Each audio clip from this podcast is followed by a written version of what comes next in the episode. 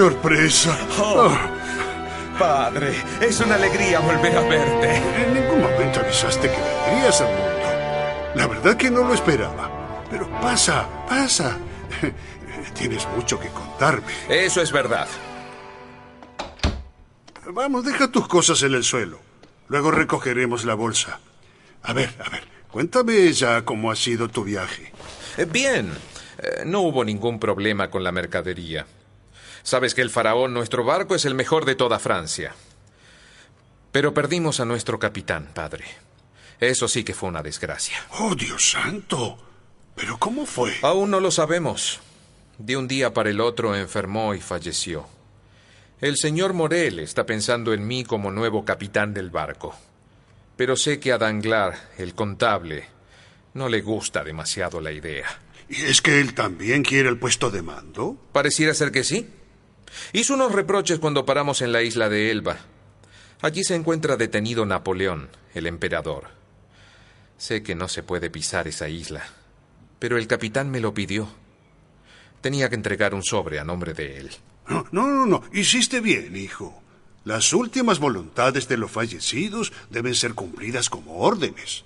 Eh, Padre, muero de sed. Eh, ¿No tendrías un vino para brindar por nuestro reencuentro? Eh, no, hijo. Es que no tengo nada, ¿sabes? He, he tenido deudas estos meses y me he quedado sin dinero. Ah, eh, no te preocupes. Eh, Aquí tienes. Con esto te alcanzará. Mientras yo esté aquí, no te faltará nada. Eh, viejo, ¿andas por allí? Eh, abre. ¿Quién es, padre? ¿Es, es Caderuz el sastre? ¿No lo Ah, recuerdas? sí, eh, ya sé quién Un es. segundo. Ya abro. Buenos días, viejo. Ah, pero si es el joven Edmundo. Acabo de cruzarme con Tanglar en el puerto. Por él supe que habías regresado. Así es, Caderuz. ¿Cómo has estado? Muy bien, pero veo que no mejor que tú. ¿Te has hecho rico, Edmundo? Por ese dinero de la mesa, digo. Ese es dinero de mi padre. Está bien. Yo no necesito dinero. Me encuentro en una posición muy cómoda. Supe que te llevas muy bien con el viejo Morel, ¿eh? El señor Morel siempre ha sido muy bueno conmigo. Es necesario llevarse bien con los jefes. Si uno pretende escalar. Él solo ha sido bueno conmigo. Y yo lo he sido con él. Eh, si me permites. Eh, padre, quiero ir a visitar el barrio. Eh, hay alguien a quien deseo ver. A ver, a ver, déjame adivinar. Em, ¿Mercedes? Sí, padre. Mercedes. Pues más vale que te apures. Eh, Edmundo, Mercedes es una niña muy bonita. Y no le faltan pretendientes. Y ahora que pronto serás capitán. ¿Qué quieres decir, Caderuz? ¿Que si no lo fuera, qué? No, nada, muchacho, nada. Hasta pronto, padre. Hasta pronto, Caderuz.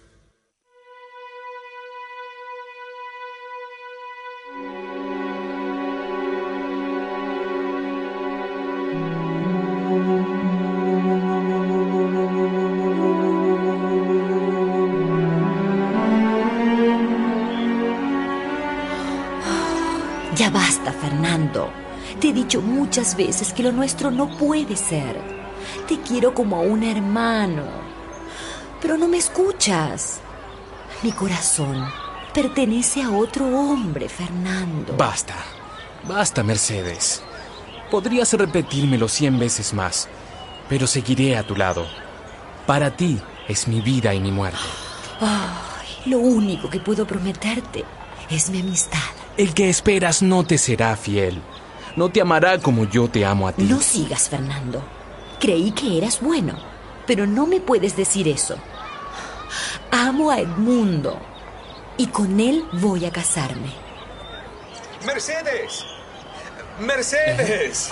¡Ay, Edmundo, Edmundo! Eres tú. Te extrañaba demasiado, Edmundo, Yo también mi te amor. extrañaba, amor. Pero ya estoy aquí. Ya nada podrá separarnos. Ah, eh, no había notado que éramos tres aquí. Hola, Fernando. Eh, Fernando. Eh, Fernando. Se ha ido. Lo mataría. Lo mataría ahora mismo, pero si lo hago ella se mataría después. Dios, cómo lo detesto. Tengo que encontrar el momento indicado, la oportunidad justa para mi venganza. Y apenas la tenga en mis manos, no, no la dejaré escapar, no, Mercedes. Tú no puedes estar con él. Él no te amará como yo. No, no te dará nada. ¡Hey, amigo Fernando! Únete, únete a Danglar y a mí en una copa. Ah, Caderuz. Eres tú. De acuerdo.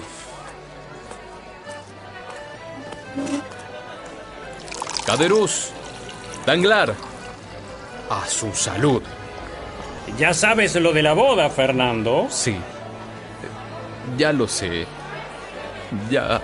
Vamos, Caderus. No aflijas al pobre muchacho. Quizás alguno de sus proyectos haya fracasado. ¿Es que amas a alguien que no te corresponde, Fernando? A, a Mercedes. ¿Hace mucho? Desde que la conozco. Sí, pero ella se casará en estos días con el joven Edmundo. ¿Edmundo Dantes has dicho? Sí, el mismo. Y ahora que será capitán, debes mirar para otro lado, muchacho. Búscate otra dama. No. No. Para mí, es ella o ninguna. Eso, eso, no te resignes, muchacho. La suerte puede cambiar. Vamos, amigos. Vivamos por el futuro capitán Edmundo Dantes y por su futura esposa, la bella Mercedes. Eso sí que es amor. Eh, no es razonable que actúe así, amigo Fernando. Pero no hay caso. Solo la muerte podrá separarlos. No, pero no quiero que maten al pobre Edmundo. A pesar de ser un poco engreído, es un buen muchacho y yo lo quiero. Nadie habló de matar. En este caso no es necesario que nadie muera. En estas cuestiones del amor, la ausencia mata más que la muerte. ¡Hey, cantinero! ¡Más vino! ¿Comprendes que no hay necesidad de muertes? ¿Lo comprendes, Fernando? Claro que lo comprende, idiota. En estos tiempos, una denuncia puede ser peor que la muerte. ¿En qué estás pensando, Danglar? Que bastaría una sola carta. Una carta en la que alguien diga que Dantes pasó por la isla de Elba. Que se entrevistó con Napoleón. Eso lo pondría en un buen lío. Yo lo denunciaré. ¿Te animarías a hacerlo? No. No lo dudo un instante, con tal de impedir esa boda.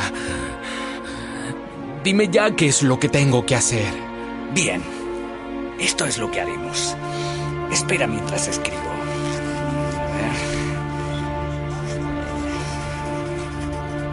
Bien. Mira, le entregarás este sobre al procurador del rey. Dile que alguien te la hizo llegar. Que es de suma importancia. Sí, seguro. Ya mismo la entregaré. No. El joven Dantes es bueno. No lo hagas, muchacho. No hagas nada de lo que puedas arrepentir. ¡Déjalo! Es un joven enamorado. Él haría cualquier cosa por su amada. Y yo me desharía de un estorbo. El puesto de capitán debe ser mío.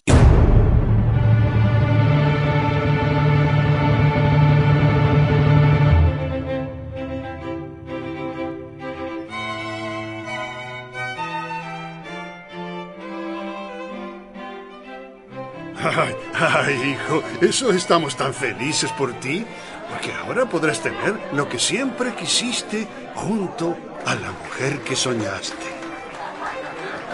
Habla, habla, di algunas palabras. Esta es tu noche, tuya y la de Mercedes. No, no puedo, padre. Soy demasiado feliz para hablar. Solo les agradezco a ti, padre, al señor Morel, a todos por venir a compartir mi alegría. Mercedes y yo vamos a unir nuestras vidas, desde hoy y para siempre. Y quiero informarles a todos, familiares, colegas y amigos, que mañana, a primera hora, nos casaremos en la alcaidía del pueblo. Y que luego continuaremos con el banquete. Ahora que siga la fiesta.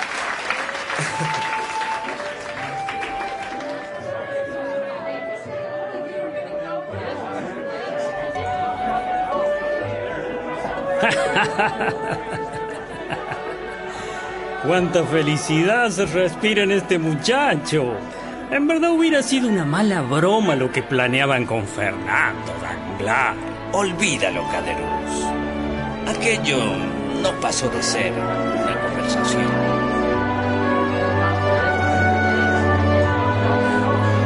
Mañana. Mañana será nuestro gran día, Mercedes. Ay, por fin, amor. Tiempo esperamos por este momento. ¡Alto! ¡Alto el nombre de la ley! ¿Qué es lo que ocurre? Caballero, lamento que seamos tan inoportunos, pero debemos cumplir una orden. Me engañaron. Ustedes me engañaron. Voy a contarlo todo. ¡Calla, idiota! Dantes desembarcó en la isla de Napoleón. Eso lo compromete. Y cualquiera podría ser su cómplice. ¿Quieres verte también comprometido? ¿Quién de ustedes se hace llamar Edmundo Dantes? Soy yo. ¿Por qué me busca? Va a tener que acompañarnos, señor Dantes. Está arrestado.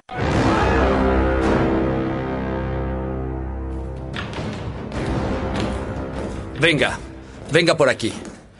El inspector Villefort lo espera. Pero... Pero exijo saber de qué se trata esto. Son unas pocas preguntas de rutina. Si es inocente, dentro de poco recobrará su libertad.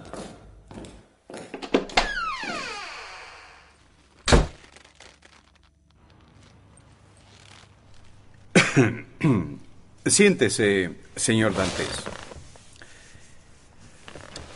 ¿Qué hacía usted cuando lo detuvieron? Estaba en la comida de mi boda, señor.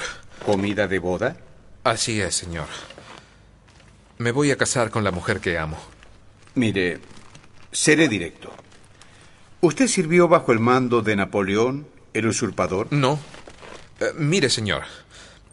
Todo lo que resume mi mente se basa en tres sentimientos. El cariño a mi padre, el respeto al señor Morel y el amor a Mercedes. Dantes, ¿tienes enemigos? No lo creo, señor. Valgo muy poco para tener enemigos. Mira, estás por ser capitán. Te casarás con una mujer hermosa. Eso puede mover muchas envidias. Algún rival puede haberte denunciado. Ayer recibimos el siguiente anónimo. Un amigo del trono previene que Edmundo Dantes ha recibido una carta del usurpador para el complot de París. Dime, ¿qué tienes para decir? ¿Es verdad esta acusación? Voy a decir todo lo que pueda aclarar este asunto. Lo único que deseo es salir de aquí y encontrarme con quien será mi esposa. Habla. Habla ya. El capitán, antes de morir, me encargó desembarcar en la isla de Elba. Me pidió que entregue una carta al mariscal y otra carta a un señor en París. Eh, Le juré que cumpliría con el encargo y eso hice. Siempre son sagrados los deseos de un moribundo. Así es, señor. ¿Y tienes a mano la carta para entregar en París? Eh, sí, señor. Eh, Aquí la tengo. A ver. Oh, no. ¿Otra vez tú? ¿Hasta cuándo tendré que pagar por tus errores? Disculpe. Eh, mira, muchacho, si de algo eres culpable, lo eres de imprudencia. Haremos esto. Te quedarás aquí con nosotros hasta que llenemos unos papeles. Luego serás nuevamente libre. Pero yo me quedaré con esta carta. Puede comprometerte más de lo que piensas. Dime, ¿alguien más la ha leído? No, nadie más, señor. Bien. Entonces, para tu seguridad, quemaremos esta carta. Ahora ve, acompaña a los oficiales. Pronto tendrás novedades. Eh, De acuerdo, señor. Muchachos, llévenselo. Eh, ¿Usted dice que podré ser libre para mañana? Eh, ¿Sí? ¿Usted cree? Sí, muchacho. Ve tranquilo.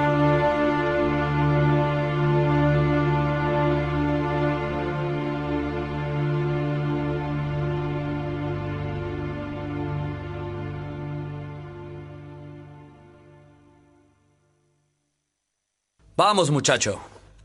Andando. Eh, bueno, se ve que todo está arreglado. Dentro de poco estaré... Silencio. Entra. Entra aquí.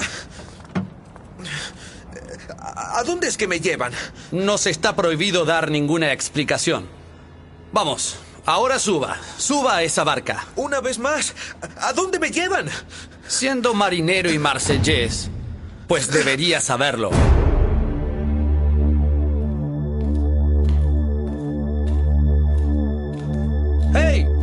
¡Abre la celda 25!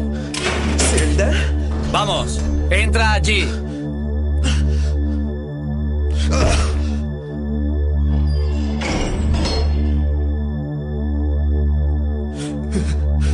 Un error, sí.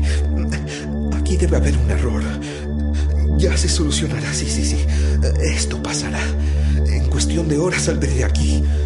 Me explicarán el malentendido. Volveré a ver a Mercedes y podré casarme con ella. Sí, sí, sí. Así será. Así será. Solo hay que esperar. Esperar y confiar. Esperar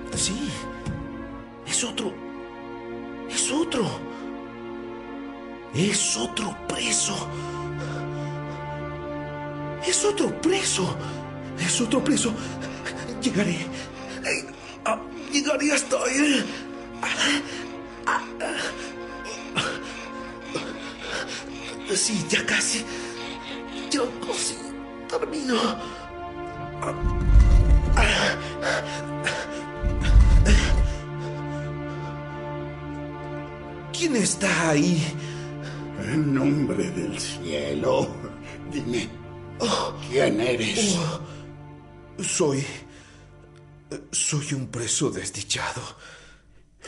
¿Cuánto tiempo hace que estás aquí? No lo sé. Está bien.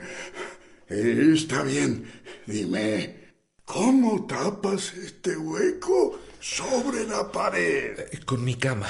¿Y a dónde da tu calabozo? A un corredor. ¡Demonios! Hi- Hice mal los cálculos. Supuse que esta pared iría a dar a la muralla. Pero en ese caso, hubiera salido al mar. Era lo, lo que buscaba.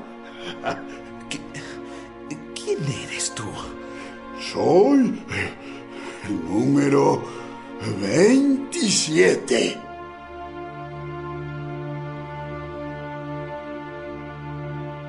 Soy el abad Faria. Estoy preso aquí desde 1807. En Roma supe tener una biblioteca de hasta cinco mil volúmenes. Y dime tú, ¿por qué estás aquí? Estaba a punto de casarme, pero me detuvieron. Creo que por bonapartista, eh, pero no lo soy. Mi capitán antes de morir me entregó una carta. Con ella me inculparon. Eso fue todo. Alguien me inculpó. Alguien que obviamente sabía de la carta. Dime, ¿cuál era tu puesto en el barco? Iban a nombrarme capitán. Tal vez haya sido alguien que quería ocupar tu puesto. Iba a casarme. O, o tal vez alguien que no quería que te casaras. O ambas cosas a la vez. Mira, mira, para descubrir quién fue el culpable de que tú estés aquí, deberás pensar en aquellos que podrían haber sacado provecho de tu situación. Piensa, amigo. Piensa. Había un hombre en el barco con quien no tenía una buena relación. Danglar, el contable. Danglar pudo haber oído la conversación que tuve con el capitán. Él debió saber de la carta. ¿Y había alguien interesado en que no te casaras? Sí, Fernando, un catalán que mi amada quería como a un hermano. Yo...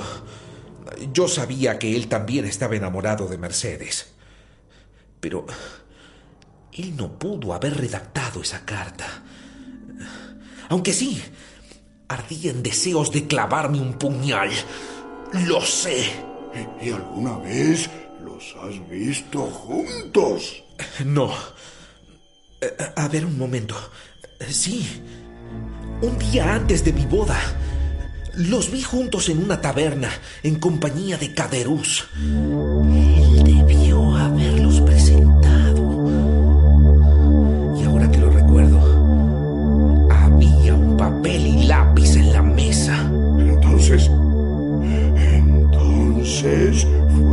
Contable. Danglar. Sí, sí, no cabe duda.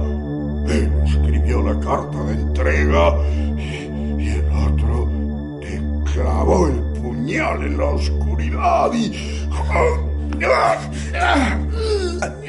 Abad. Abad. ¿Qué le sucede? ¿Qué le sucede? ¡Un ataque! ¡Vamos, ayúdame! ¡A volver a mi celda! ¡Pronto, pronto, ayúdame! Sí, va- vamos, vamos. A volver a Ayúdeme a levantarlo. mi celda.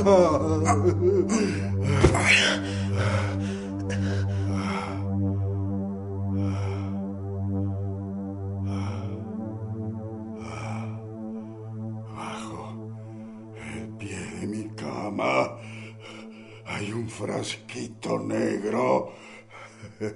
Tra- tráemelo. Sí, sí. A ver, a- aquí está. Tome. Beba, beba. Bébalo. Gracias.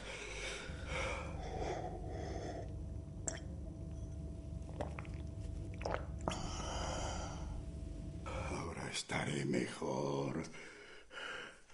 Solo, solo necesito descansar.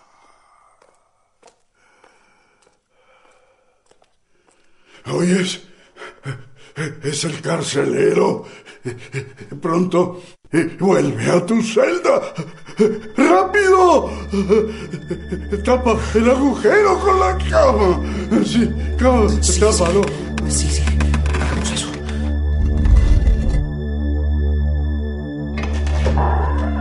Aquí tienes 34. Tu comida.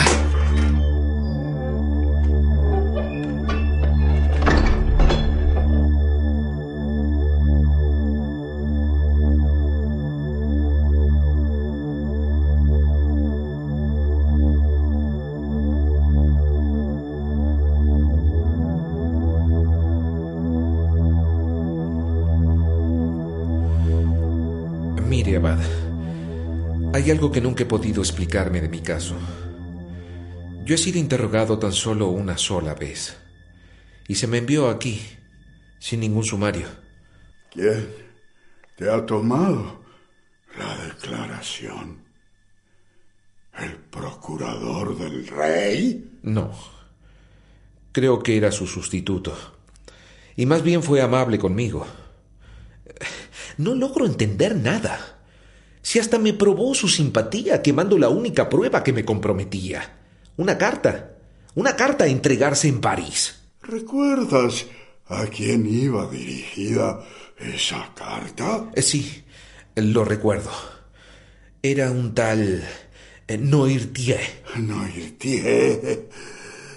Yo recuerdo un Noirtier en aquellos tiempos de la revolución.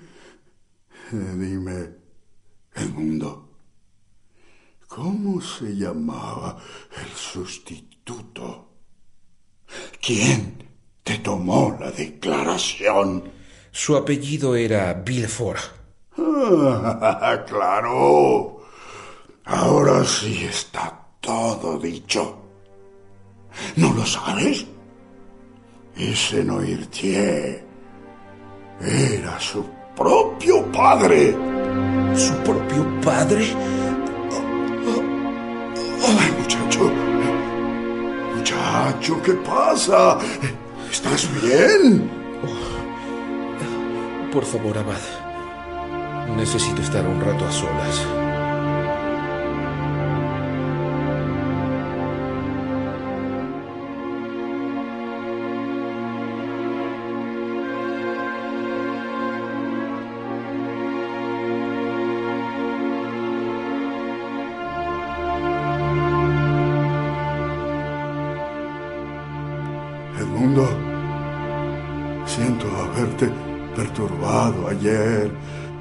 Sé que nació en ti un sentimiento nuevo.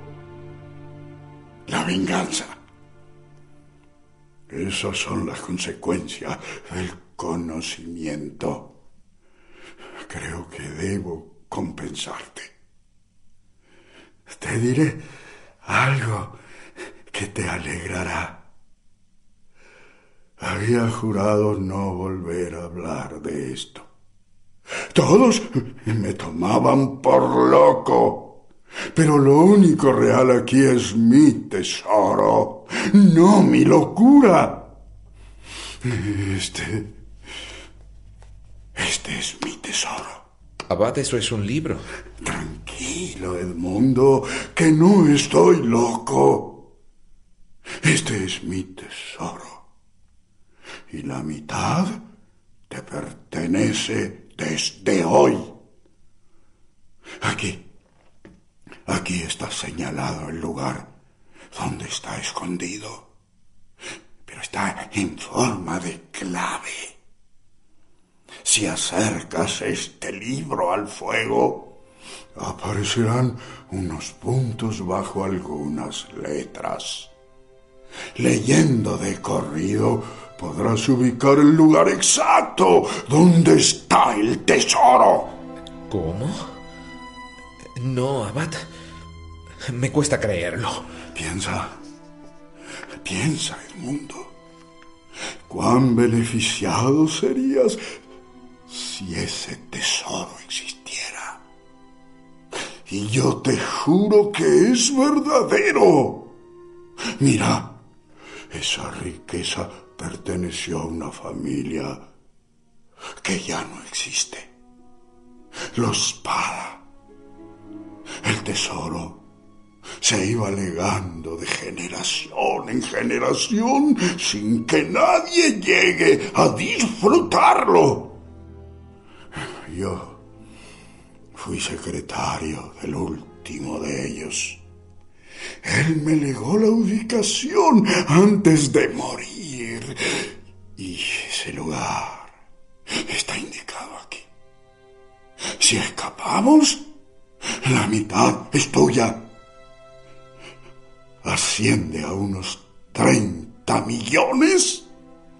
Está en la isla de Montecristo. No, no la conozco. Aún no te convences, ¿eh? Dame, dame el libro. Le acercaré esta antorcha. Ahora, ahora solo lee las letras que tiene el punto debajo. Solo esas. Léelo. ¿Qué dice aquí? Levantando la roca vigésima a desde la ensenada del este en línea recta. Dos aberturas en la gruta, el tesoro en el ángulo más lejano de la segunda. Oh, recuérdalo. No. Dantes. Yo no tengo ningún derecho a él. Ni siquiera soy tu pariente. Tú solo me has dado un tesoro. Has despertado mi inteligencia.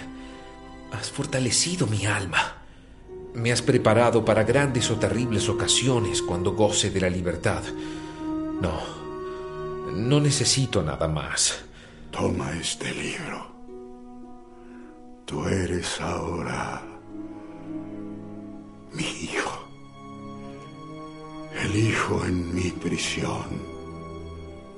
Y como mi hijo te pertenece. Te pertenece. Dame, dame la mano antes. Dame, dame la, la mano. Abad, Abad. Antes, ya, ya no puedo más. No puedo soportarlo más. No, no, Abad. Tome, tome. Aquí está su frasquito. Esto lo calmará. Vamos. No más, no más, no más. ¿Lo comprendes, hijo? Abad, no voy a abandonarlo. Yo sí. Lo entiendas o no. Es, es el final. Acércate. Acércate. Escucha bien lo que voy a decirte. Apréndete de memoria el sitio donde está el tesoro. Y si escapas, corre hasta y apodérate, apodérate de, apodérate de, de nuestra fortuna.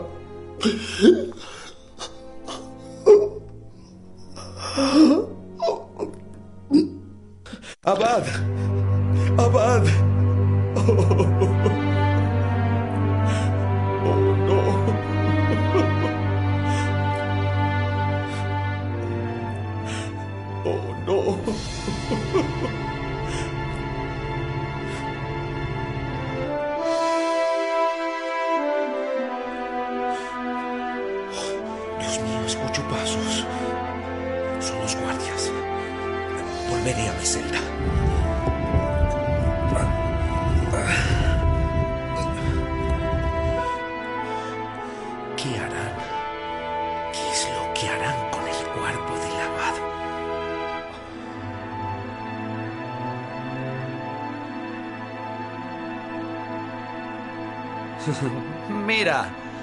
Parece que el loco fue a reunirse con su tesoro. Este irá al saco como los demás. Para mí está muerto. Quémalo y lo comprobaremos.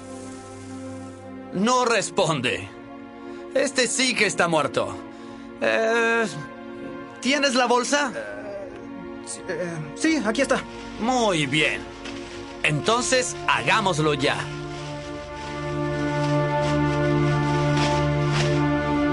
Bien. Lo dejaremos aquí. Esta noche vendremos a buscarlo.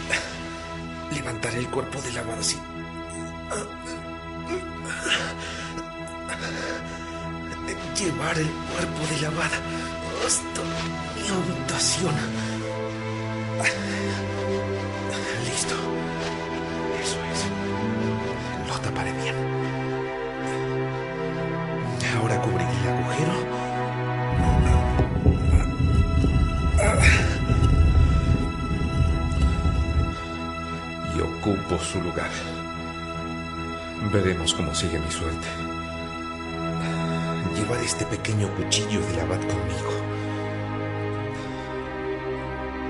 Oh, vaya. Parece que ya vienen a buscar el cuerpo.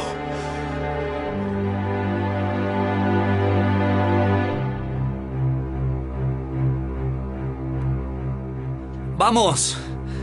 Llevemos el cuerpo del viejo ahora. Tú de una punta y yo de la otra. ¿Listo? Ahora. ¡Demonios! ¿Cómo pesa este muerto? ¿Has hecho el nudo? Ahora. Ahora lo hago. Vamos, ya está. Agarra aquella. De ahí. Bien. Ahora atémosla a los tobillos. Alumbra aquí. No puedo ver lo que busco. ¿Está hecho el nudo? Sí. Sí está hecho. Bien. A la una. A, las dos. Y a, A las tres.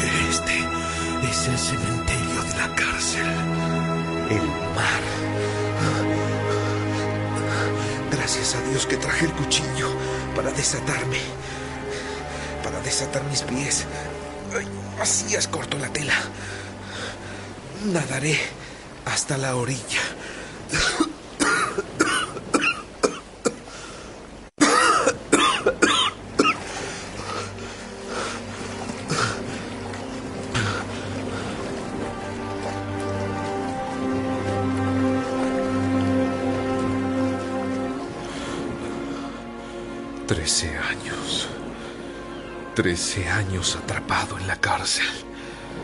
Nunca tuve la noción del tiempo. Jamás pensé que hubiera pasado tanto. Y luego, un año más para poder establecerme como marinero. Con otro nombre. Y poder ganarme la confianza del capitán. Pero aquí estoy. En la isla de Montecristo. Tal como se lo prometí al abad. Ahora probaremos si estaba loco como todos creían. O decía la verdad. Sí, por aquí. La gruta. Caminando en línea recta. Línea recta. Línea recta. Hallaremos la gruta. Sí, parece ser esa. Bien. Aquí estoy. Ahora a trabajar.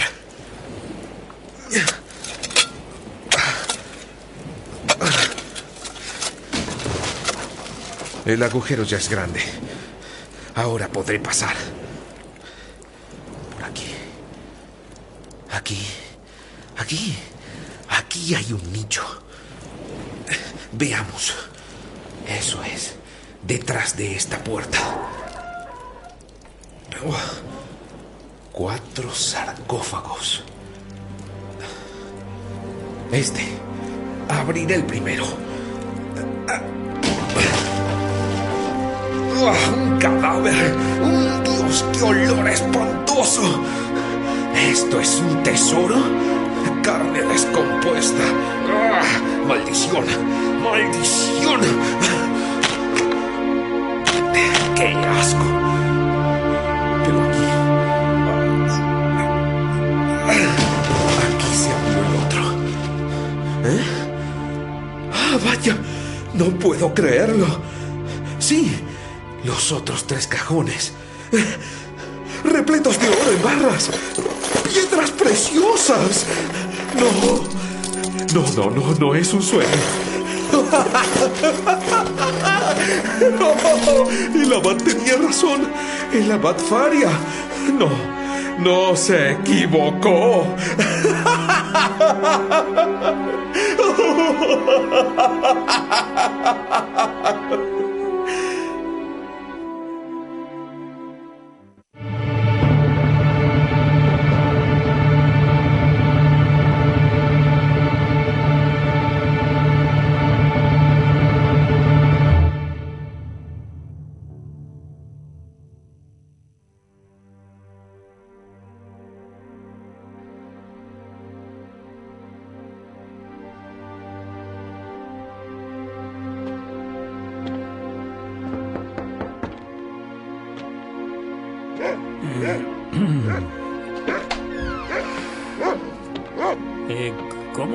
caballero? Ya, ya, ¿quieres callarte? Quédese tranquilo. Ladra, pero no muerde. Adelante, adelante. Ah, eh, buenos días. Eh, ¿Está buscando una posada, padre? Ha llegado al lugar indicado. Aquí lo atenderemos muy bien. Eh, yo soy el padre Busoni. Vengo de Italia.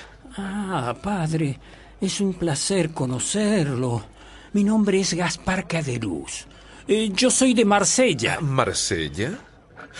¿Ha conocido usted en 1814 a un joven llamado Edmundo Dantes? Que, que si lo he conocido. Pobre Edmundo. Era un buen amigo mío. La verdad es que yo quería a ese pobre muchacho, más allá que en un momento le envidié su dicha. Pero lamento su mala suerte. Mala suerte, sí. Lo encontré perdido en el mar. Murió desesperado. Cuando fui a darle el alivio de la religión en sus últimos momentos, eh, me juró que no sabía el porqué de su encierro. Me rogó que lo descubriera para limpiar su nombre. Lamentablemente, yo... Eh, mire, él dejó esta piedra preciosa. Era lo único que tenía de valor. Él me pidió que se reparta entre sus amigos Caderuz, Tanglar, Fernando, su padre y su prometida. ¿Esa piedra dice? Sí. Está valorada en 50 mil francos. ¿50 mil? Sí. Y al único que he podido encontrar es a usted. Según me confirmaron, su padre murió y su prometida... Mercedes. Mercedes. Sí, Mercedes. Sí, y el resto... Eh, de, del resto... Ese pescador catalán, Fernando, hizo fortuna en el ejército. Ahora es un gran personaje en París. Se hace llamar Conde de Morcerf. En cuanto a Danglars, fue banquero del ejército, pero también consiguió el título de varón. ¿A Mercedes la ha vuelto a ver? Sí, sí, sí, sí, sí. Se ocupa de la educación de su hijo. Eh, ¿De su hijo? Sí. Eh, el niño Alberto, hijo de ella y de Fernando. ¿Con. con él? Mm, Sí. Así que esa piedra es para dividirse en cinco. Eh, como el padre ya ha muerto, se dividirá en cuatro. Mm, Mire, padre, Dantes fue un buen muchacho, pero llamaba a todos los que conocía a sus amigos. Pase, pase, y yo le contaré algo muy secreto. Eh, sí, pasaré. Mire, podrían destrozarme por esto. Pero qué diablos. Es necesario que usted sepa la verdad. ¿Qué clase de amigos tenía Edmundo? ¿Y cómo solamente yo merezco esa piedra? Hable. Hable ya. De verdad que podrían hacerme pedazos si se entera. Soy sacerdote. Sé guardar hasta mi tumba las confesiones. Bien. Voy a desengañarlos sobre esas pobres amistades que tenía el joven Edmundo. Dos hombres celosos de él,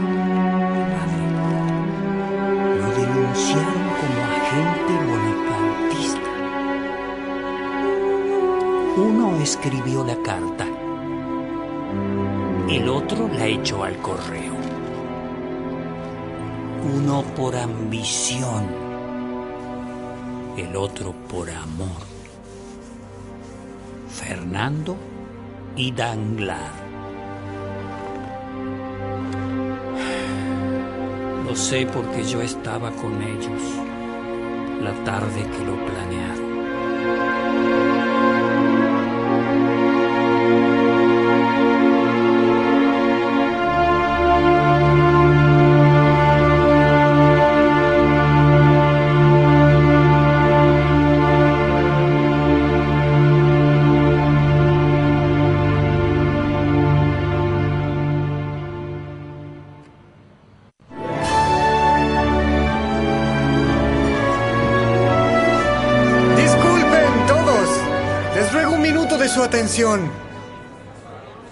Colegas, familiares, amigos, les agradezco a todos por asistir a esta fiesta que conmemora mi retorno a París.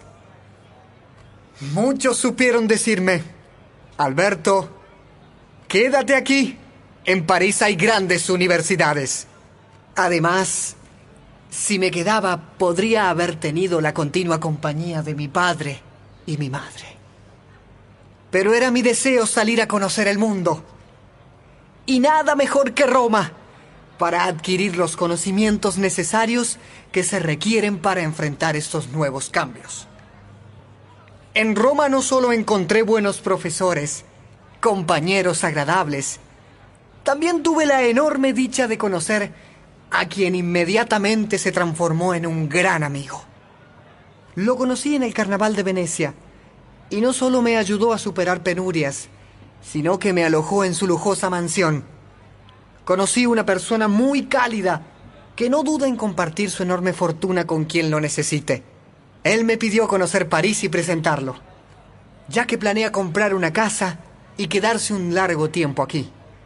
Señores, es un privilegio para mí, Alberto de Morcerf, presentarles en sociedad a una noble persona, el conde de Montecristo, un hombre fabuloso, como un mago de las mil y una noches. Eh, gracias, muchas gracias. Ya los iré conociendo de a uno.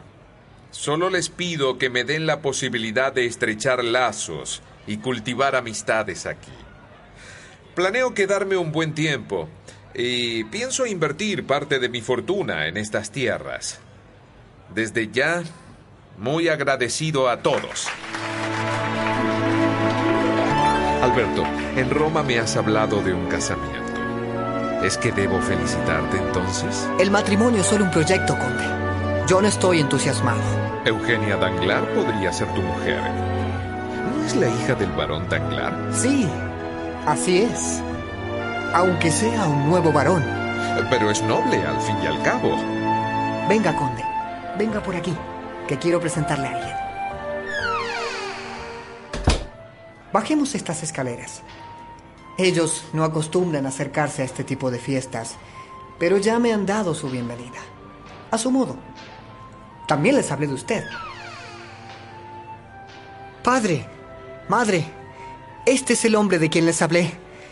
El conde de Montecristo.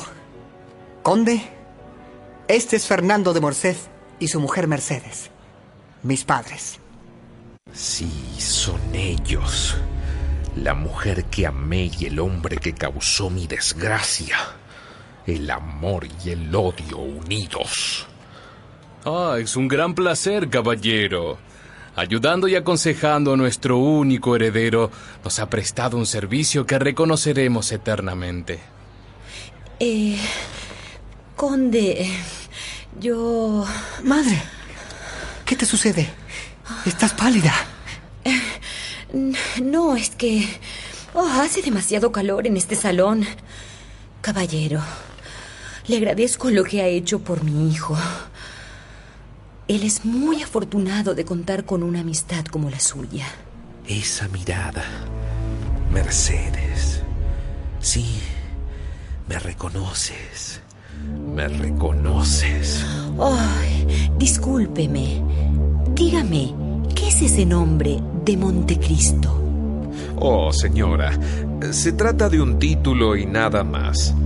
He comprado una isla en el archipiélago y he fundado un pequeño reino, pero no tengo pretensiones. Si me disculpa, eh, Conde, por favor, venga conmigo. Quiero presentarlo a alguna de mis amistades. Ah, sí, eh, vamos. Tranquilo, Edmundo. Necesitas estar bien cerca de tus enemigos. Solo así podrás vengarte a placer. Ah, Mercedes. Nos volvemos a ver. Nos volvemos a ver, Mercedes. Oh, se expresa tan correctamente. ¿No te parece, hijo? Habla más idiomas de los que puedo enumerar, madre. Algunos lo conocen como Simbad el Marino. ¿Simbad el Marino? ¿Qué quiere decir eso? No sé. Quizás ha viajado mucho por Oriente. Hijo, dime una cosa. ¿Has visto al conde de Montecristo en su interior? ¿Qué crees en realidad? ¿Es lo que aparenta ser? Es un hombre notable, mamá. Causará sensación en París. ¿Y qué edad podrá tener el conde? Mm, unos 36 años, estimo. ¿Para qué quieres saber eso? Tan joven. Es imposible. ¿Y es un amigo verdadero, hijo? Así lo creo. Y tú también lo aprecias, ¿verdad? Sí. Me resulta muy simpático, mamá.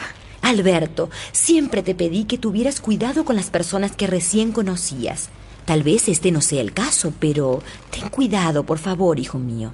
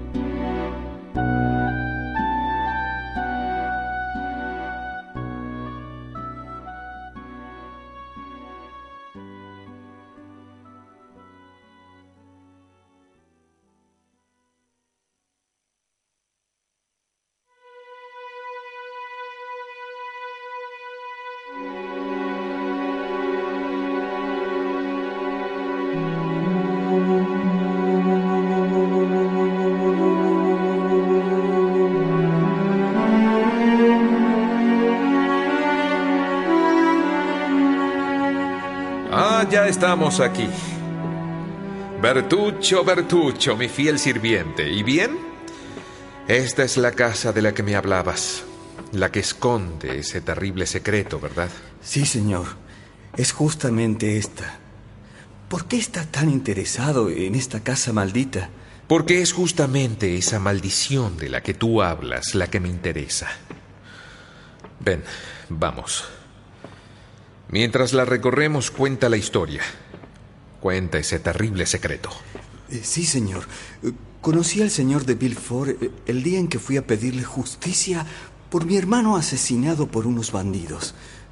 Se negó a iniciar investigación alguna, aduciendo que mi hermano merecía su suerte. Fue inútil tratar de convencerlo de los valores de mi hermano. Le juré en la cara que iba a matarlo. Asustado de que yo cumpliera, huyó y se instaló en esta casa. Yo lo seguí y llegué a saber de los movimientos de la casa. A veces venía una mujer embarazada. Una noche, finalmente lo crucé en el jardín.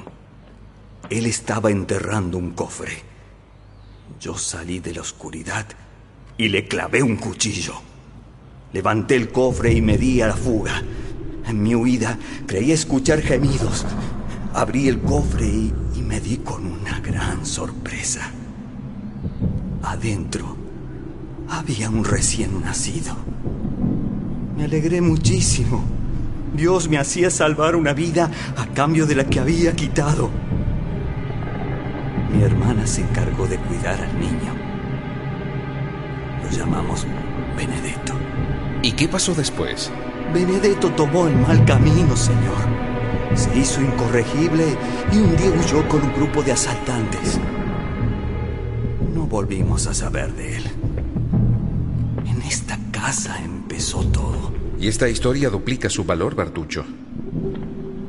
Qué bueno ha sido encontrarte. Ahora déjame solo. Quiero recorrerla un poco y pensar. Sí. Mi plan va cobrando forma.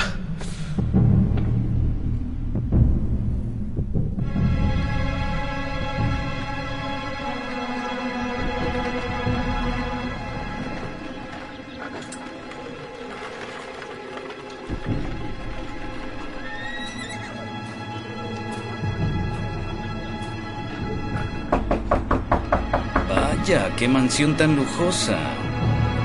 Increíble y extravagante para un hombre recién llegado a París. Era verdad lo que se comentaba sobre este sujeto. Soy el barón Danglars. Vengo de parte del banco, puesto que el conde quiere autorizar un crédito. Adelante, lo está esperando.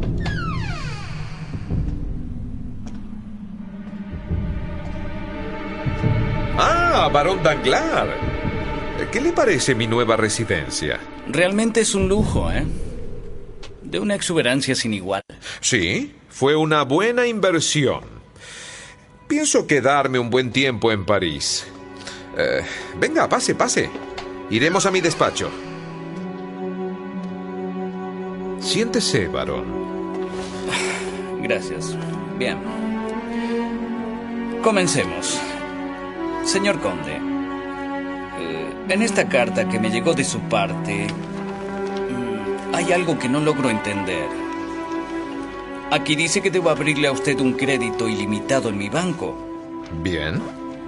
¿Cuál es la duda? Es esa palabra ilimitado. ¿Qué tiene? Que en términos de contabilidad... Sé lo que significa en términos de contabilidad. Lo que usted está tratando de decirme es que su banco no tiene respaldo. ¿Es así? Oh, no. eh, es decir, sí. eh, quiero decir, eh, la casa es totalmente sólida. No hay nada que temer. Pero decir ilimitado es... Es decir, que podré hacer negocios sin cifras. O para negociar con usted necesito un límite. ¿Es eso prudencia o...? Señor, nunca nadie dudó de mi solidez. Pues yo seré el primero. Eh, pero... En fin. A ver si me hago comprender. Necesito que fije la suma que necesita. Si pido un crédito ilimitado es porque no lo sé exactamente. Oh, no, no tenga miedo de decirlo. Por mucho que sea, la casa Danglar puede satisfacer las mayores exigencias. Aunque usted me diga un millón. ¿Uno? ¿Qué haría yo con un millón? Para eso no tendría que haberlo molestado. Mire, ya hablé con otros tres banqueros para pedir créditos ilimitados. No lo puedo creer. Eh, tres créditos ilimitados sobre tres bancos. ¿Ya no desconfía de mí? Señor Conde, jamás he desconfiado. Bien. Ahora que nos entendemos, solo queda cómo quiere usted fijar una cifra. Digamos... Seis millones para el primer año. ¿Seis millones? Si necesito más, se lo haré saber con anticipación. Eh, por favor, envíemelos mañana. Ahora lamentablemente tengo que acompañarlo a la puerta. Hay otros negocios urgentes que me esperan. Eh, eh, sí, sí, señor conde. Como usted diga. Por aquí. Mi criado lo guiará. Que tenga un buen día. Igualmente, conde. Sí. Mi venganza es lenta pero precisa. A ti te empujó la ambición. Pues bien, ella también te hundirá.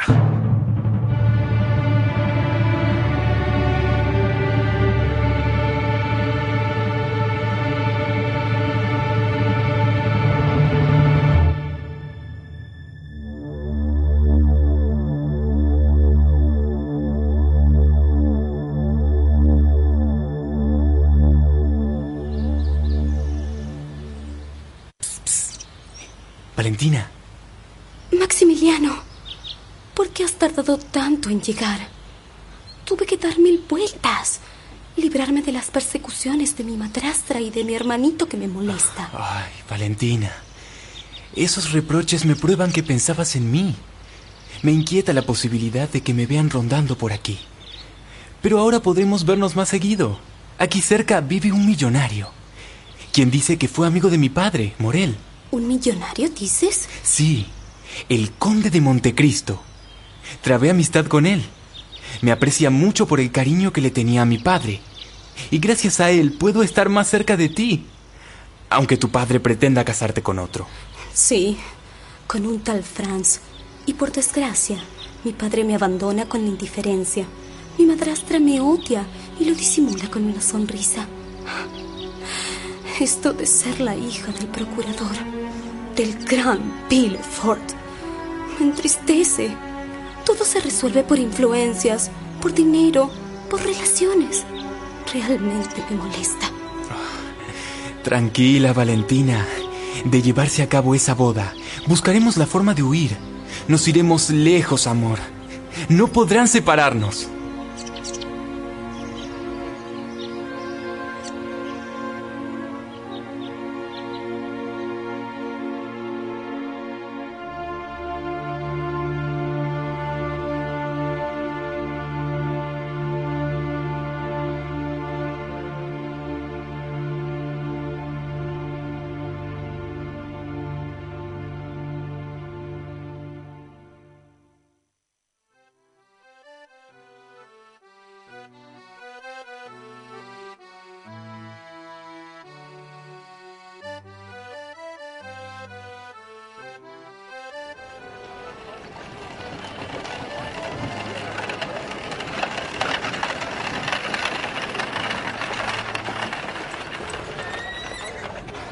Ah, bienvenidos, señor Villefort, señora de Villefort.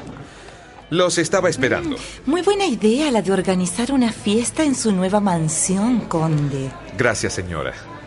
Era una buena forma de acercarme aún más a las nuevas amistades que estoy enlazando en París. ¿Usted qué dice, amigo? Oh, sí, sí. Parece ser una buena fiesta, conde. Sí, sí. Maldición. Esta casa. Esta maldita casa. Pensé que nunca más volvería aquí. No podré sentirme cómodo en toda la noche.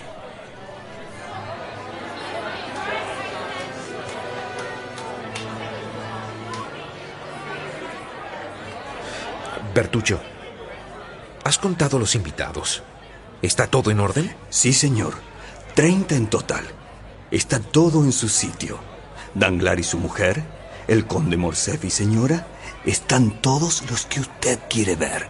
Esta noche es una pieza fundamental en mi juego de ajedrez, Bertuccio. ¿Has visto a ese noble italiano joven? ¿Estás seguro que es él? Sí, señor. Me costó ubicarlo. A mí no me engaña, pero ya está aquí. Invitado por usted. El tal Andrés Cavalcanti, que no es otro que Benedetto y una de sus múltiples falsificaciones. Perfecto. En un momento me lo presentarás. Él será otra pieza para mi venganza.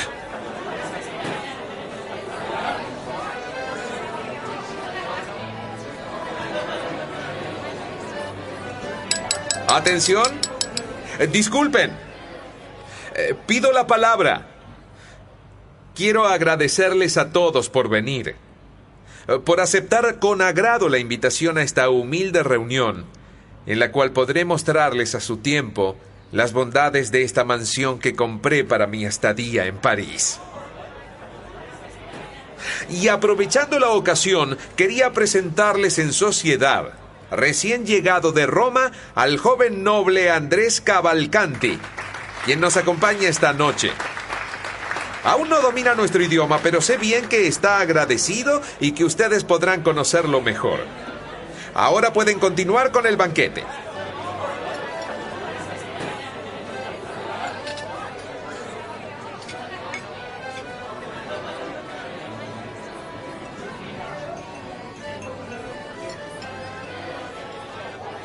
Eh, conde. Conde. Ah, Alberto. Muchacho, dime. Me da mucha curiosidad esa mujer que está siempre con usted. Esa mujer exótica que más de una vez he visto pasear por aquí. Ah, sí. Aide. Es una esclava griega. La compré en uno de mis viajes por Oriente. ¿Quieres que te cuente su historia? Sí. Me gustaría mucho escucharla, conde. ¿Conoces la historia de Alite Belín? Por supuesto, conde. Bajo su servicio mi padre hizo su fortuna. Pues bien, ella es su hija. ¿Es una princesa? Así es. ¿Y cómo pasó de princesa a esclava? Por la guerra, Alberto. Ella tenía unos cuatro años cuando una mañana la madre la despertó llorando y tuvieron que huir. La condujeron junto a su madre a un refugio subterráneo. El padre de Aide envió a un oficial francés de su confianza a negociar un acuerdo de paz. Pero ese enviado lo traicionó y los enviados del sultán volaron la caverna. Ella alcanzó a huir con lo justo y luego de vagar sola la apresaron como esclava en Constantinopla. Allí la compré y ayudé a criarla. Pobre muchacha. Debe haber sufrido mucho en su vida. Así es. Todo el tiempo recuerda su desgracia. Pero ahora lleva una vida más tranquila aquí. Eh, conde, eh, conde, disculpe, eh, ¿podría hablar con usted?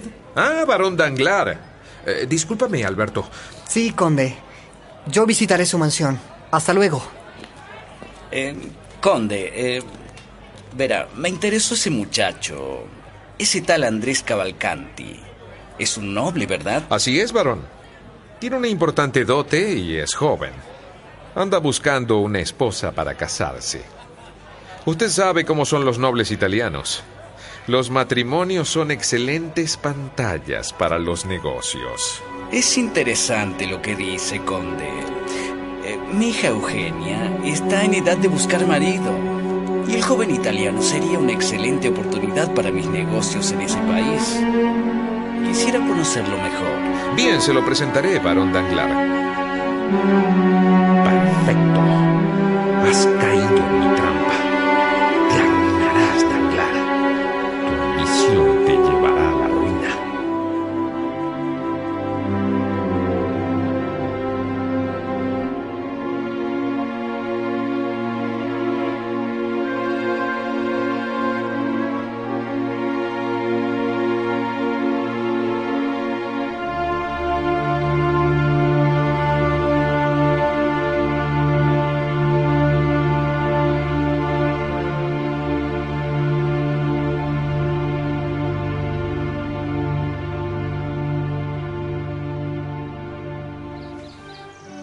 Señora Morcerf, veo que ha encontrado mi jardín. ¿Qué hace caminando sola? Hacía mucho calor en el salón, ¿verdad, señor? Sí, señora. Eh, señor conde, existe una noble costumbre árabe. A quienes comparten el pan bajo un mismo árbol. La conozco, señora. Pero estamos en Francia. Y aquí ni se comparte el pan ni existen los amigos eternos. Pero... En fin.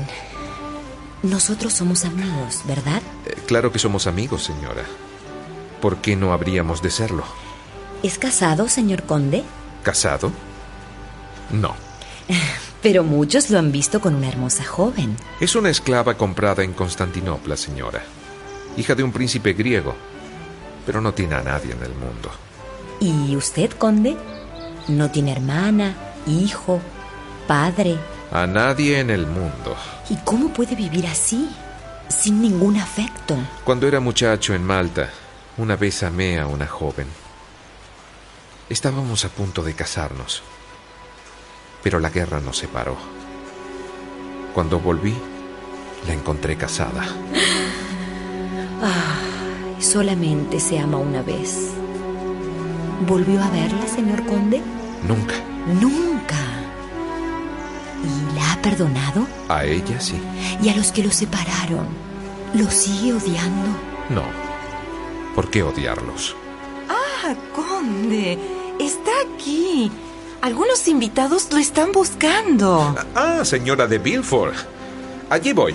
En un segundo estoy con ellos. Eh, en un segundo.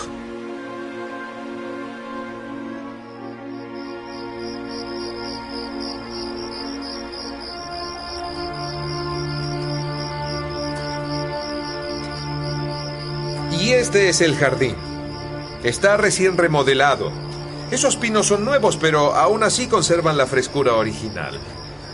Este jardín, al igual que la casa, tiene una historia interesante.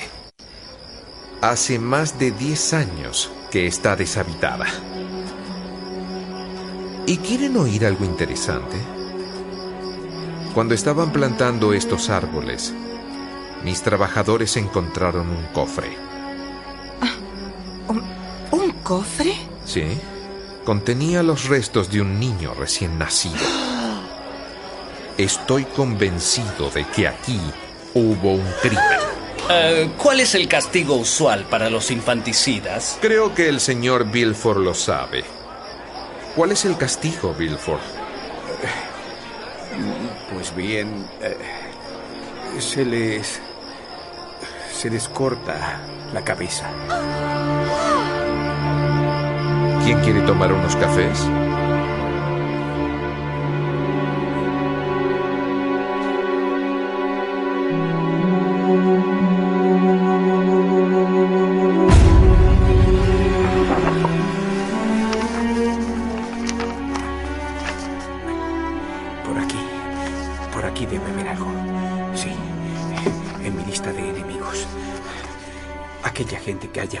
Vengarse de mí en mi larga carrera de político. No, no. Definitivamente. No, no. El perfil de Montecristo no encaja con ninguno de mis enemigos. Bien. Sí. Aquí hay algo seguro. Nunca antes hubo ningún punto de contacto entre él y yo. Pero el conde sabe.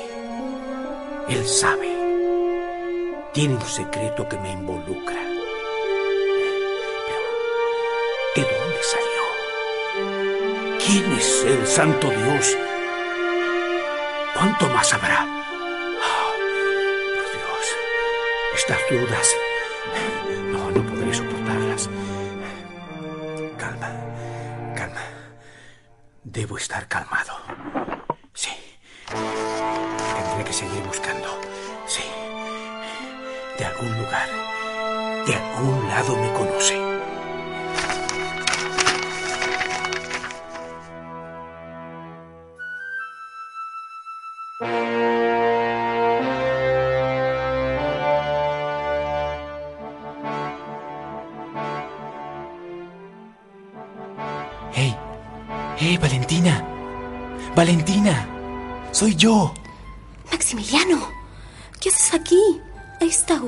Mi casa.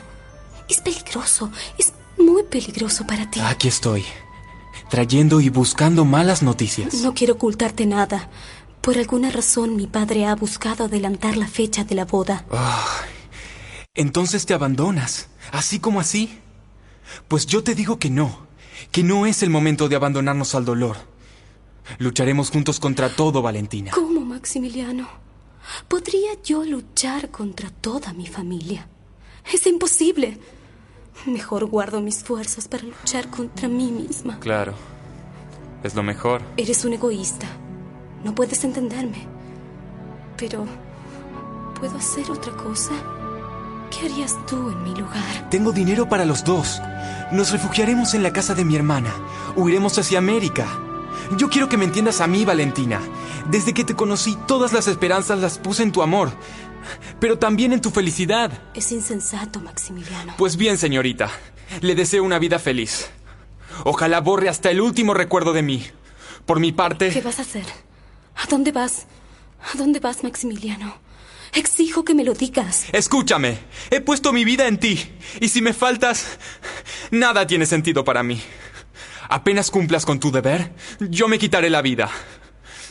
No hay otro destino para mí. No, no, por piedad, no. Mi esposo en el cielo. Haz como yo y soporta el sufrimiento. Tal vez algún día. Adiós, Valentina. Oh, Dios. He hecho cuanto podía para ser una buena hija, pero a fin de cuentas, ¿quién es el único que me ama en el mundo? ¿En quién reposan mis esperanzas? Maximiliano, no seré de nadie sino tuya. Haré lo posible para retrasar el casamiento. Me esperarás, ¿verdad? Sí. Esperaré. Esperaré lo que sea necesario. Oh, Valentina.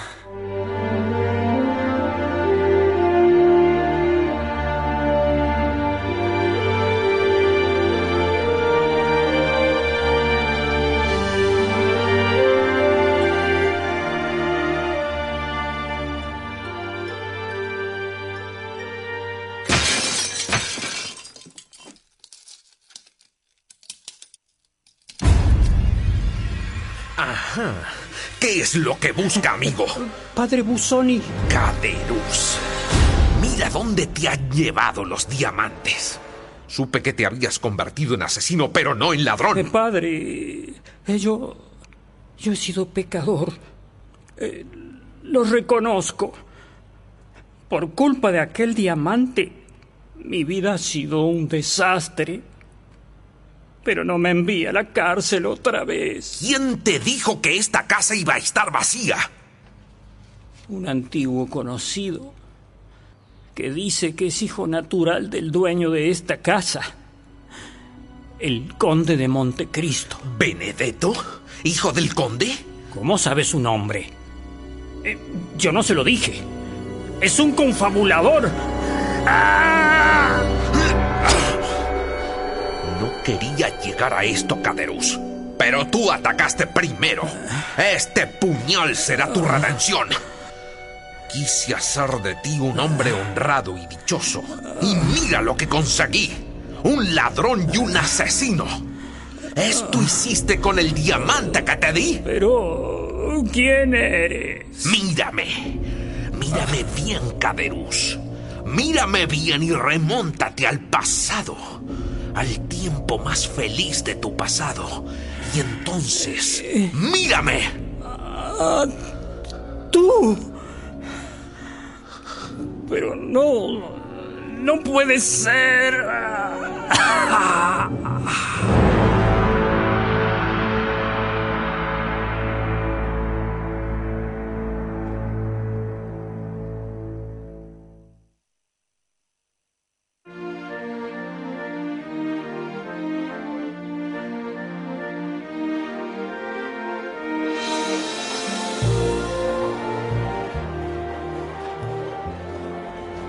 Conde, gracias por invitarme a la ópera.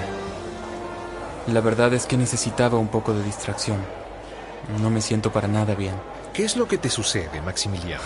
Hoy pasé por la casa de Villefort. Vi a Valentina bastante mal. Estaba enferma, muy desmejorada de salud. Apenas se recupere, quiero llevarme a Valentina de allí. En esa casa ronda la muerte, conde. Sí. Lo ideal es llevarse a esa pobre joven de la casa. Dios los ha condenado y sufrirán su sentencia. Todos. Si ella se pierde, yo me pierdo, conde. Quiero que lo sepa. La amo. La amo como un insensato. Amo a Valentina de Villefort y creo que está siendo envenenada. ¿Amas a esa hija de una raza maldita? Eh, tranquilo, tranquilo. Solo te pido que tengas esperanzas. Y gracias al cielo que me lo has contado todo, yo estaré con ustedes. Eh, pero, Alberto, ¿qué te sucede? ¿Pero qué pasa? No vine hasta aquí a cambiar palabras de amistad, conde, sino a buscar una explicación. ¿Una explicación en la ópera? Me parece que has perdido la cabeza. Mi padre, mi padre ha sido detenido. Está preso porque lo denunciaron por traición. La denuncia, con evidencias incluidas, vino de parte de la princesa griega, de su esclava. Y sé que usted está detrás de todo esto. Ahora el apellido Morsef está en boca de todos. Soy junto a mi padre terriblemente humillado. ¿Que por qué vengo a buscar explicaciones a la ópera? Porque si alguien se oculta, es preciso buscarlo donde se encuentre. Escúchame, solo yo tengo derecho a alzar la voz en este lugar. Si busca provocarme, caballero, no creo que le convenga hacerlo con escándalo. Lo. Lo reto a duelo, señor. Voy a limpiar mi apellido con su sangre. Así lavará su falta contra mi familia. Ajá, aceptado, caballero. Fije usted lugar, horario y condiciones. Mande avisarme esta noche y mañana acabaremos con todo esto. Así será. Conde. Conde. ¿Qué es lo que hará? ¿Qué haré? Mañana a las 10 habré acabado con él. Eso es lo que haré. Pero... Conde. Escucha. Escucha, Maximiliano. Escucha qué bien suena la música en este pasaje.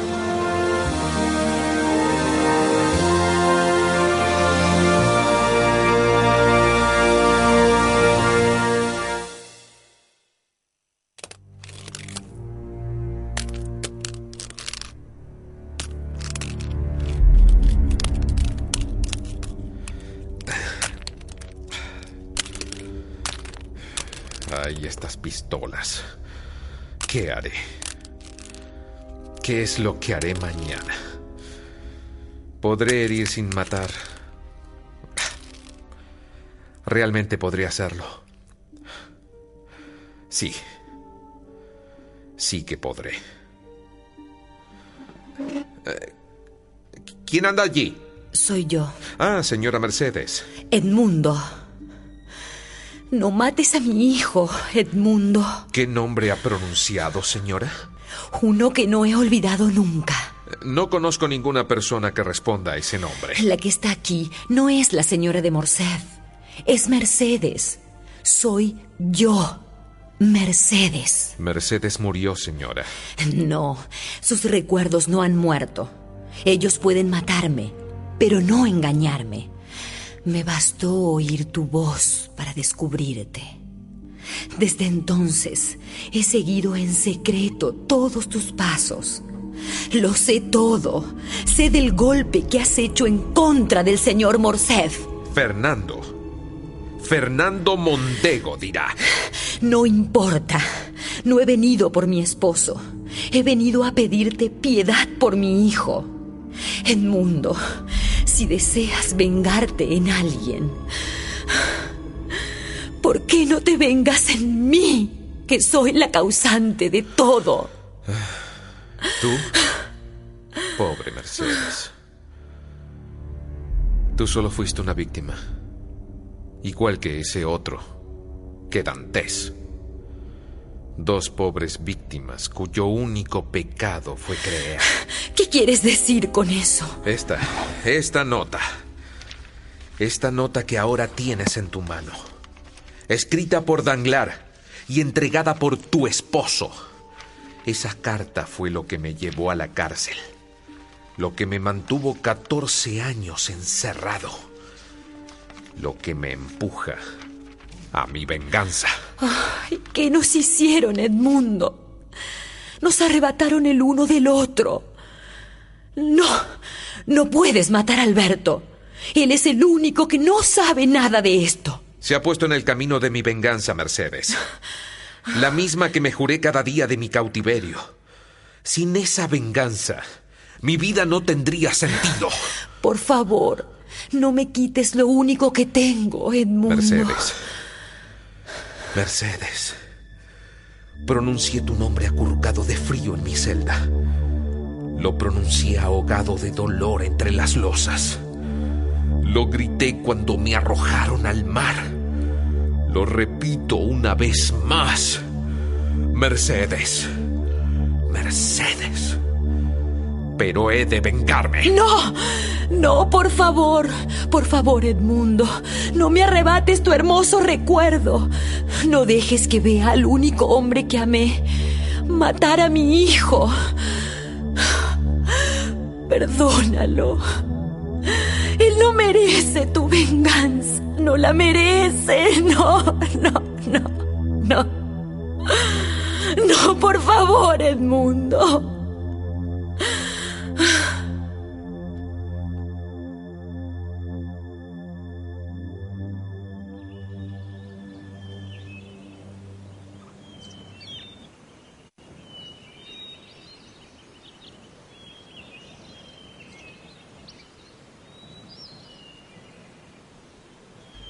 Conde, son las ocho y cinco minutos. Están llegando tarde. Tranquilo, tranquilo, Maximiliano. Tranquilo. Dime, ¿cómo está Valentina? Mal, señor. Muy mal. Está empeorando. Desgraciadamente, me parece que mis dudas se hacen certezas. Mira, en cuanto acabe con esto nos ocuparemos de ella. Quédate tranquilo. Allí llegaron, conde. Sí, lo veo. Señores, señores, tengo que decir dos palabras al conde de Montecristo. Delante de todos.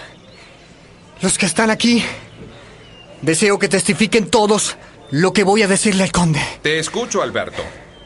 Caballeros, por inusual que parezca, quiero dar una explicación al señor de Montecristo, a quien provoqué anoche por divulgar una traición. Una de las tantas traiciones de mi padre, por culpable que él fuese. No creía que Montecristo tuviera el derecho de castigarlo. Ahora sé que sí lo tiene. Caballero, usted tenía razones para querer vengarse de mi padre.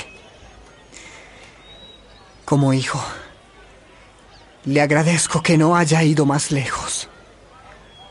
Caballero, estas excusas le son suficientes. Mercedes. Mercedes. Has sido tú. No son excusas, Alberto. Está todo reparado. Aquí no ha sucedido nada.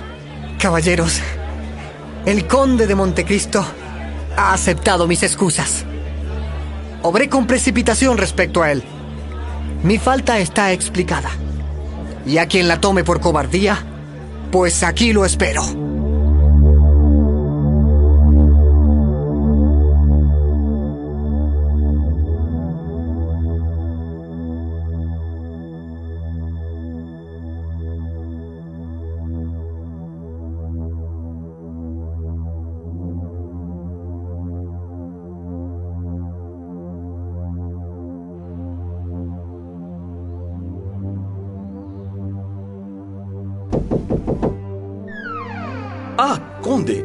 Es usted.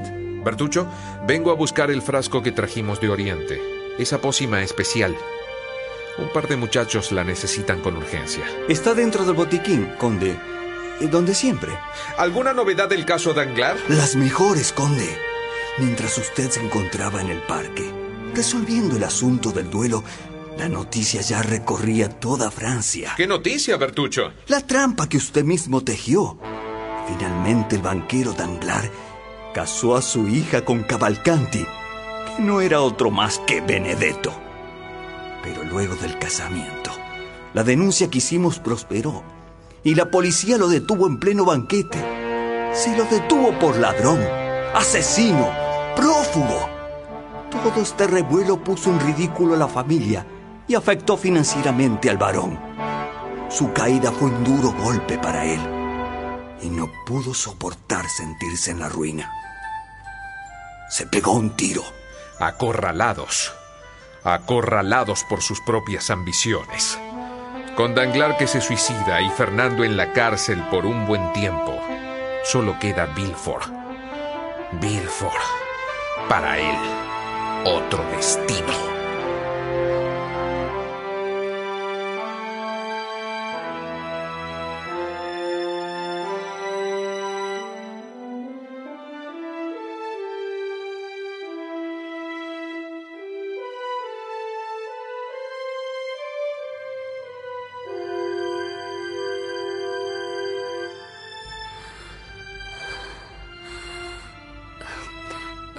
Me siento muy, muy mal.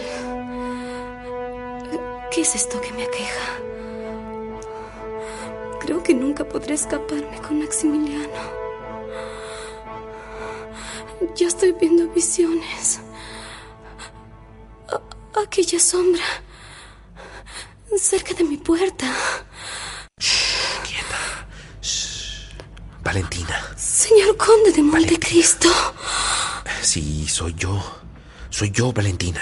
Maximiliano. ¿Fue él el que le contó todo? Yo le prometí que tú vivirías. Y eso es lo que haré. Cuidarte y protegerte. ¿Acaso es médico, Conde? El mejor que puedas tener. Conde, usted sufrió mucho, ¿verdad? ¿A qué te refieres, niña? A, a todo. A su voz, su mirada, su palidez. No nos detengamos en eso ahora.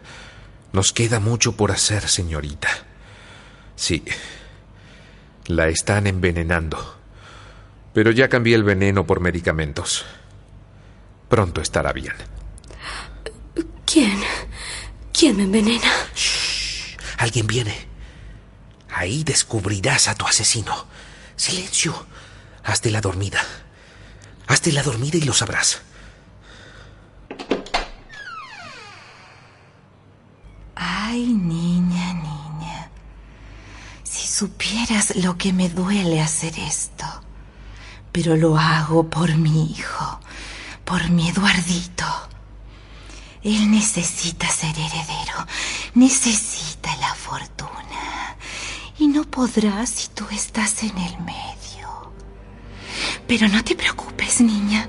Tu calvario terminará dentro de muy poco. Estas son las últimas gotas. Para mañana ya habrás muerto. Adiós. Adiós, dulce niña.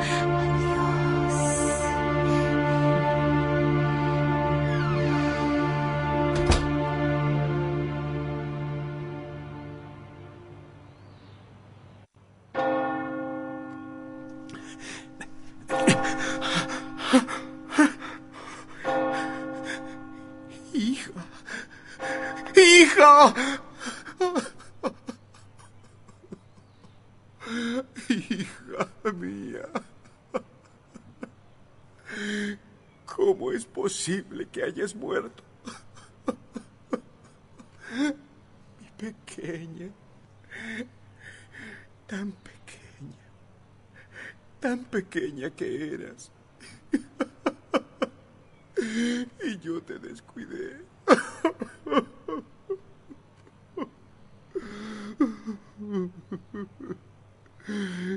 Ya nada queda. Ya nada me queda. Nada.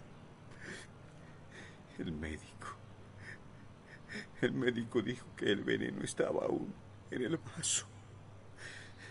Sí, fue ella. Fue Eloísa. Sí. Siempre estuvo celosa de ti. Siempre fue sobreprotectora con Eduardito. Sí, ella te mató.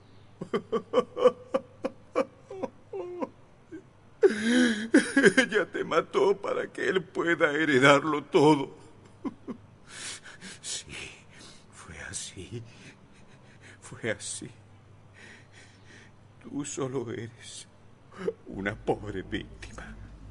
Y usted el principal culpable. ¿Quién es usted? ¿Cómo ha entrado aquí?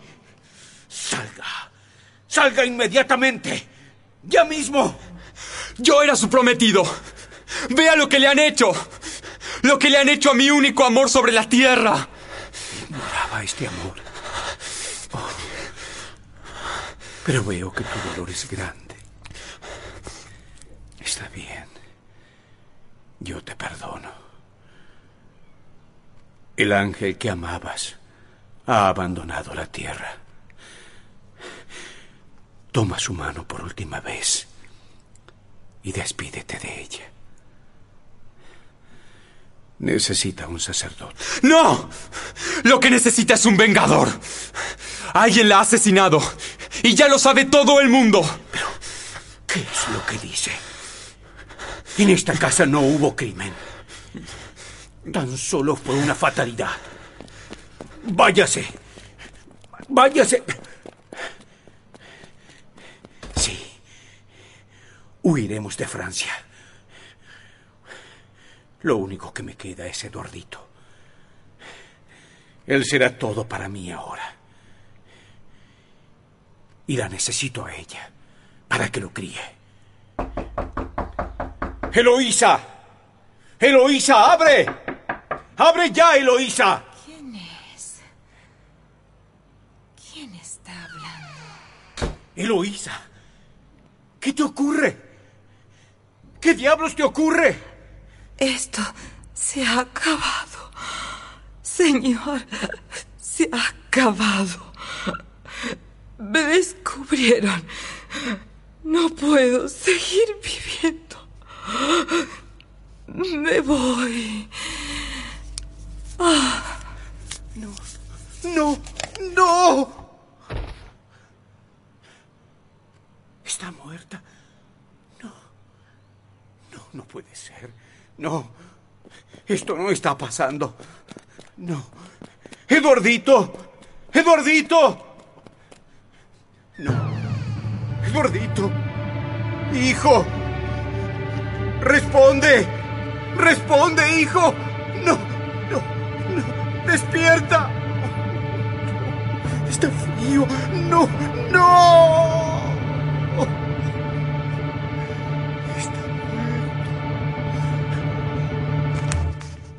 Papel? ¿Qué dice este papel? Una buena madre no se va sin su hijo. No, no, no, esto es suficiente. No lo soporto más. No, maldición, maldición. Hay una maldición sobre mí. Sí, sí, debe ser ese maldito Dantes. Ese Dantes ha mandado una maldición sobre mí. Perdón, perdón, Dantes, perdón. Deja ya de hacerme sufrir, por favor. Deja ya. Deja de hacerme sufrir.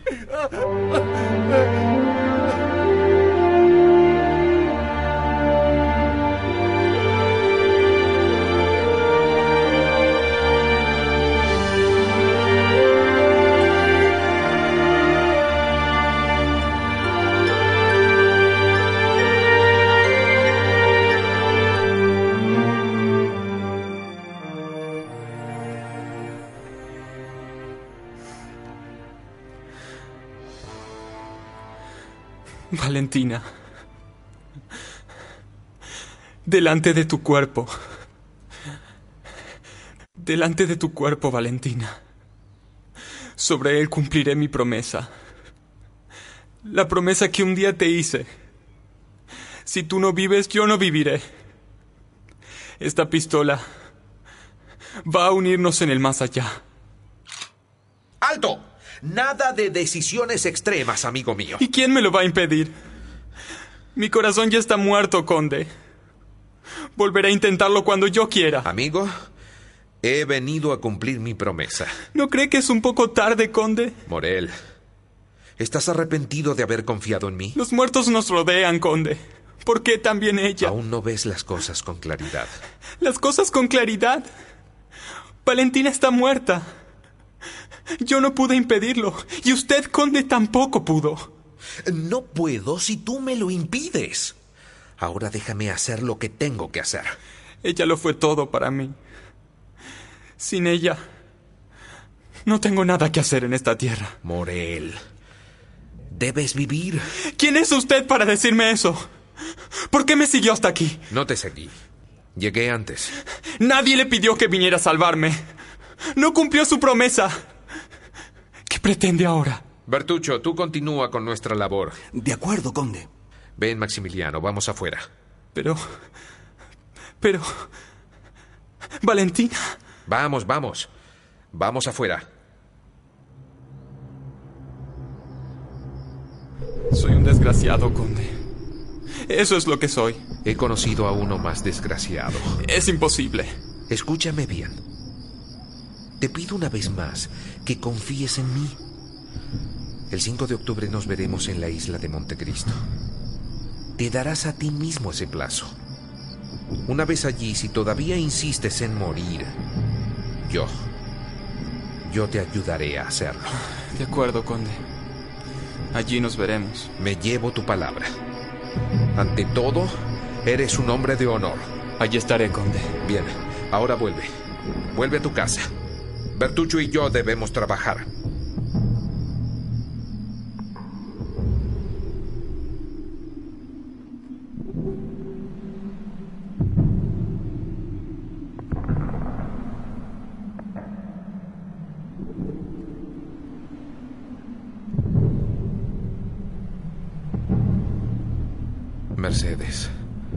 Alberto se acaba de ir. Se fue a Argel a probar con las tropas de Francia. No tenía más que un hijo y se marchó. Lo sé. Tiene un noble corazón, señora. Será grande y fuerte. Que construya su porvenir para los dos. Mercedes. Yo he sido el causante de todos tus males. Tu intención sangrienta era acabar con la vida del hijo que era el orgullo de Morcerf. Y no lo hiciste. Salvaste la vida de Alberto. Y debo agradecértelo. Tienes razones para odiarme, Mercedes. Hay un abismo de dolor entre la que fui y la que soy ahora. ¿Odiarte? No. Me odio a mí misma. Yo fui la más culpable de todos a quienes castigaste. Ellos obraron por odio, codicia, egoísmo, pero actuaron. Yo tuve miedo.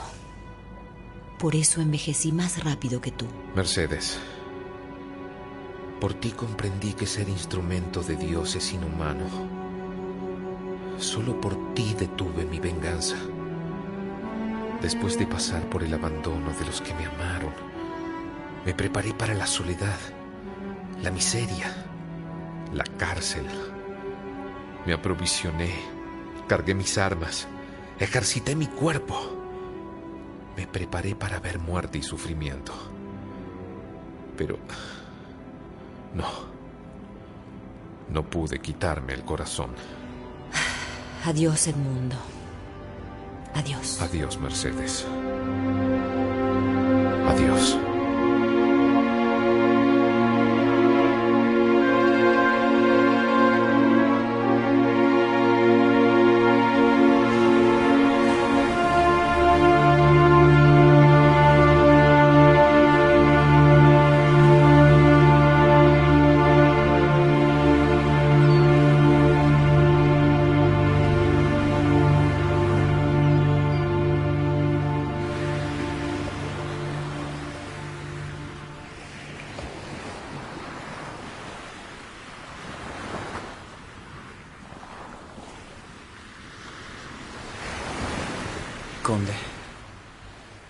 Ha convencido.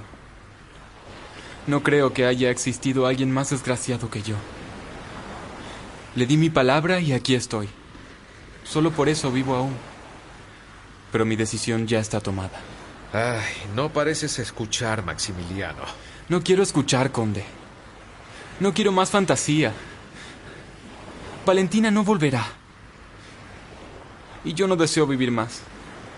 Eso es todo. Morel, ¿insistes en morir? Solo a eso he venido, conde. Me arrojaré a los acantilados en la primera oportunidad. ¿De verdad que no quieres vivir, Morel? No. Ni un minuto más. ¿Y no dejas a nadie? No. Ni siquiera a mí. Basta ya, conde. Eh, ¿Y qué me dices de la niña que viene allí, con Bertucho? ¿Qué? ¿Qué es lo que dice? Pero... Pero si es... Valentina. No puede ser. Valentina. Amor mío.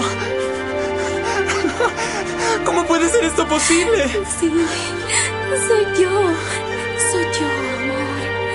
Montecristo cumplió su promesa. No había muerto. Gracias a la droga que me dio el conde. Y tú tampoco lo estarás. Hemos vencido a la muerte. Sí. Y yo también me salvé. Todo gracias a su ayuda, conde.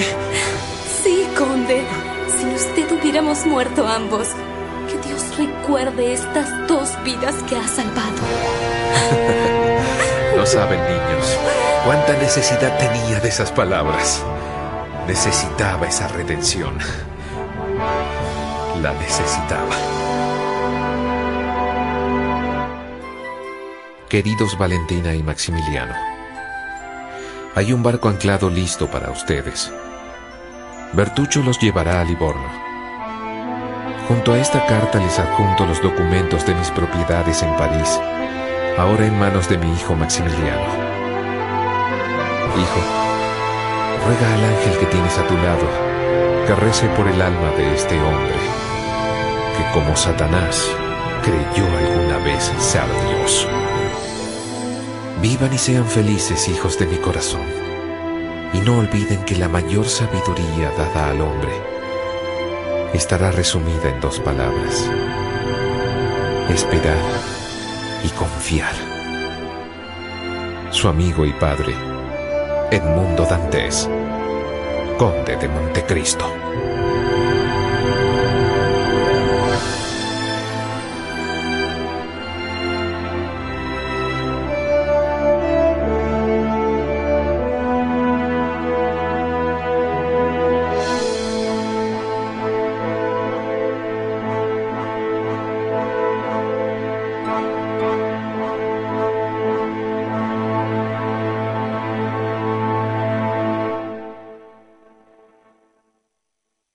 Audio program is presented by Audible.com. Audible, audio that speaks to you wherever you are.